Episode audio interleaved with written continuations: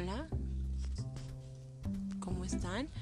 Mm, lamento haberme tardado en subir el podcast, pero ayer tuve una situación y ya no pude. Pero bueno, este, en este es el episodio 3 de cómo aprendemos. Quiero que recordemos lo que el episodio anterior se vio. Bueno, Vygotsky según lo que nosotros retomamos, concuerda con que se necesita interacción para poder apropiarse del aprendizaje. Sin embargo, también existen las funciones inferiores y superiores que tienen que ver con este aspecto biológico cerebral que interviene también en este proceso de aprendizaje. Bueno, eh, como vimos, las funciones inferiores tienen que ver con la memoria y la atención y las superiores como lógica, pensamiento y procesamiento verbal, entre algunas, están determinadas por la cultura.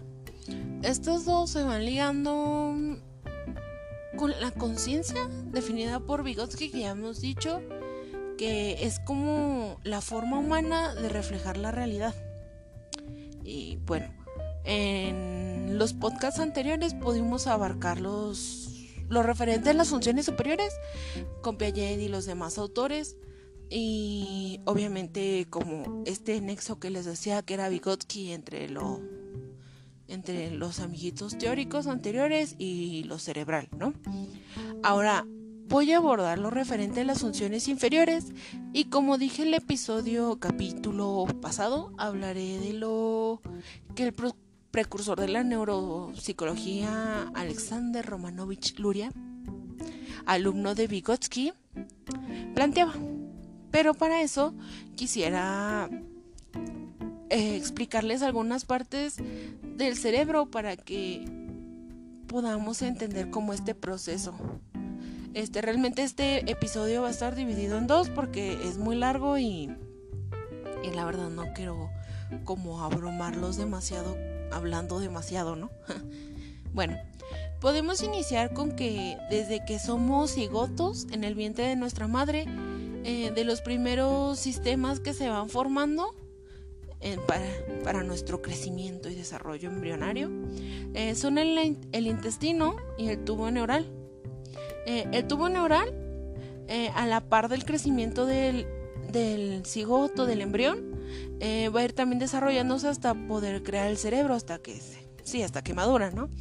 También quiero que, bueno, decir, exponer, que el cerebro alcanza su maduración hasta después de los 20 años. Ahora, hablando del cerebro, este, si vemos de frente a una persona, el cerebro está dividido en dos hemisferios, el hemisferio izquierdo y el hemisferio derecho. Ambos de estos hemisferios constan de, digamos, cuatro partes divididas según sus funciones.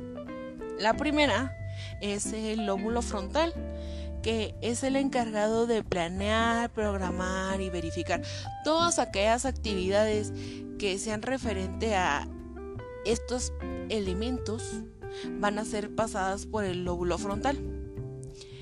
El lóbulo frontal se encuentra a la altura de nuestra frente, de ambos hemisferios, ¿no? Ah, el hemisferio izquierdo y el hemisferio derecho tienen su lóbulo frontal. Bueno, el siguiente lóbulo es el lóbulo temporal. Este se encarga de todo lo referente a la audición. Todo lo que oímos pasa directamente por este lóbulo y se encuentra a, la altura aproximada de cada uno de nuestros oídos. También podría decirse que en este lóbulo se puede producir parte del habla porque ya que a partir de que nosotros aprendemos el lenguaje es a partir de qué? Pues de la, de la audición, ¿no? Ahora, el lóbulo occipital es el encargado de la vista y se encuentra en la parte trasera de la cabeza, arribita de la nuca. No sé si alguna vez de chiquitos les dijeron, no sé si se subieron una vez a una camioneta, una troca, y les dijeron, hey, no te sientes en el borde, porque si te caes y te pegas en la nuca, te puedes quedar ciego. No, pues sí es cierto, amiguitos, si se pegan en la nuca muy fuerte, pueden quedar ciegos, déjenme. Pero tienen que ser muy fuerte, ¿eh? Ahora, el lóbulo parietal eh, se encarga de cosas referentes al tacto, movimiento, el sentido, eh, etcétera, ¿no? O sea, todo lo que sea como tocar, sentir y mover se encuentra en el lóbulo parietal y el lóbulo parietal se encuentra entre el lóbulo occipital y el temporal. Está arriba de las, del oído y arriba de la nuca, ¿no? Algo que quiero aclarar, que se me hace muy importante que, que todos sepamos, es que a pesar de que cada lóbulo tiene funciones específicas, por así decirlo, el trabajo que se realiza no se ubica en un punto específico del cerebro.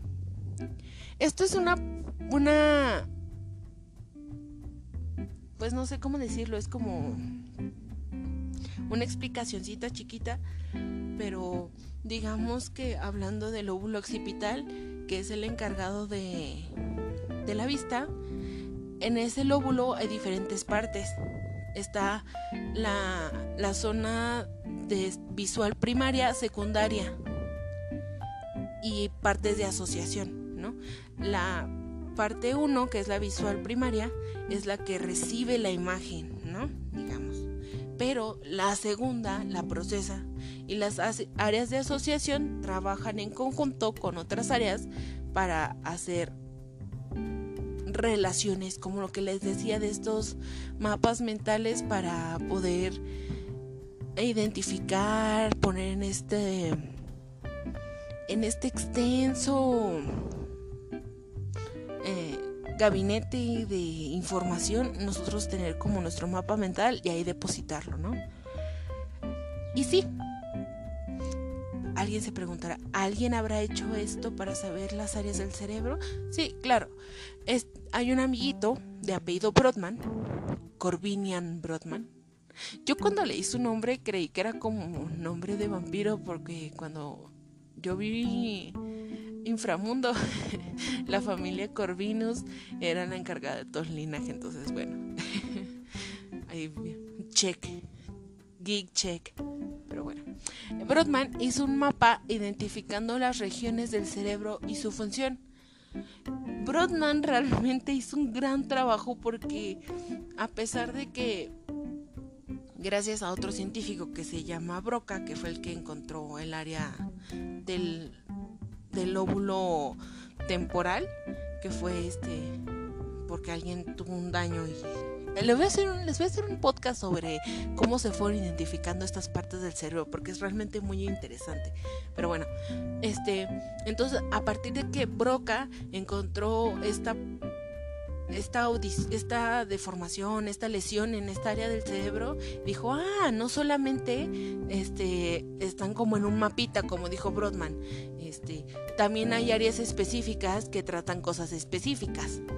Entonces, primero Brodman encontró todo el mapa y Broca inició la investigación para delimitar las zonas, ¿no?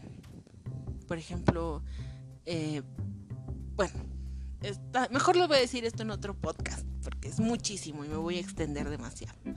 Volviendo después de este corte informativo, seguimos con Luria, que Luria ah, también cabe mencionar que Luria estuvo en una etapa muy importante porque, porque estaba como en esta época de la revolución. Entonces, realmente fue muy difícil que lo dejaran salir de Moscú para, para estudiar. Pero Luria, después de muchos estudios y de ser alumno de este gran maestro que es Vygotsky, postuló una teoría que habla de los bloques funcionales y esta describía una organización de las funciones ascendente. ¿A qué me refiero? Que a partir de un esquema, él iba definiendo las, las, los procesos y cómo se iba organizando esta, este procesamiento, este filtro de información y cómo va pasando a través de nuestro cerebro. Y la verdad es muy impresionante porque las teorías de Luria se siguen ocupando hoy en día. Este men abordó los procesos mentales humanos, como ya les había dicho, este, como sistemas funcionales complejos que realmente no están localizados en áreas estrictas o delimitadas del cerebro, sino que tienen lugar a través de grupos, estructuras que trabajan en conjunto y realizan aportaciones para el funcionamiento.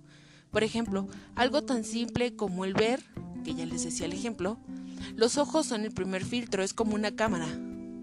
El lente es el primer filtro, pero realmente el que recibe la imagen es el lóbulo occipital, que reconoce lo que vemos como la imagen completa. Sin embargo, el lóbulo frontal es el que verifica y se encarga como de traer los recuerdos, o sea, de la memoria. Pero también los músculos para parpadear los controlan otras partes del cuerpo, del cerebro. Y realmente lo que quiero decir es que el proceso de vivir, pensar y todo lo que hacemos es un proceso de trabajo en conjunto todo nuestro cerebro, órganos y partes del cuerpo que realmente no podemos decir que si en la parte occipital se encarga de ver, otras funciones, otras partes del cerebro si se dañan, no vamos a poder seguir viendo de la misma manera. Pero bueno, hasta aquí les dejo este primer, esta primera parte de este podcast, de este capítulo. Espero que sigan conmigo, les agradezco mucho. Les dejo de nuevo mi correo es ale, a l h e 24 con número arroba gmail.com. Espero que me sigan viendo y compártanme con sus amigos. Si tienen dudas, comentarios, escríbanmelos. Y bueno, muchas gracias.